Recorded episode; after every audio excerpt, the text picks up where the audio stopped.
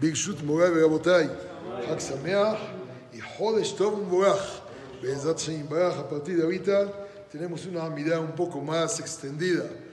O desde luego que los que acostumbran a comer pan en, hoy en la noche o mañana, no se olviden, hagan Nisim, ya Alev Yavó, y Bezat Shem Baraj, que por nos haga Nisim y Liflao también.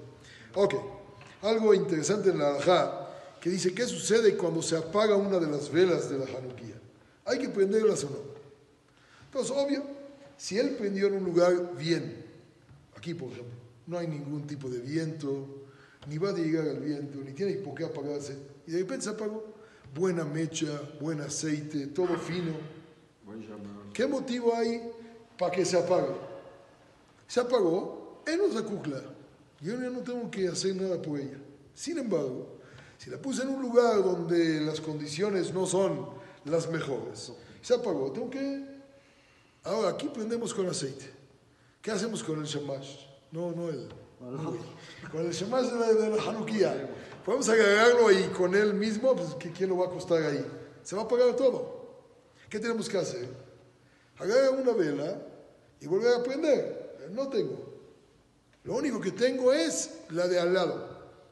La halajá dice, hay que juntar una mecha con la otra y encender.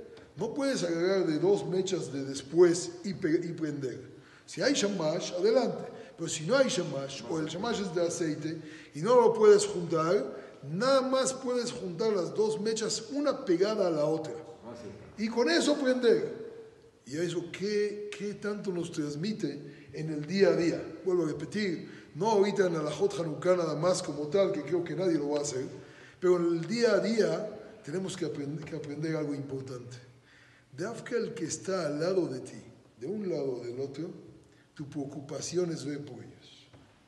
No tienes que ver por el de hasta allá, pero sí tienes que ver por el pegadito hacia ti. Obvio que todo el mundo sabe que el día de Kippur, por ahí de Neailá, todo el mundo se, se, da cuenta que hasta el de al lado tiene hambre.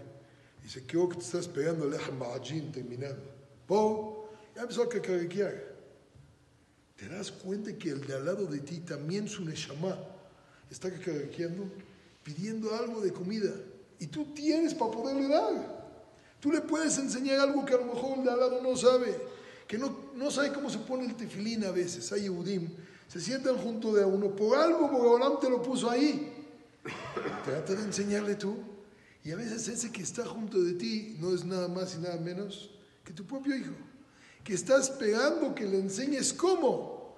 La obligación del mayor, del prendido, del encendido, es enseñarle al apagado y volverlo a prender. Y que cada uno de nosotros pueda hacer que el de al lado derecho y el de al lado izquierdo prendan, y ellos van a hacer que los de los dos lados y los otros van a hacer, y de esa manera, veamos todo el Betacneset lleno y también bien prendido y contagiado en el buen sentido de la palabra. Amén, amén. Solo. Ven acá,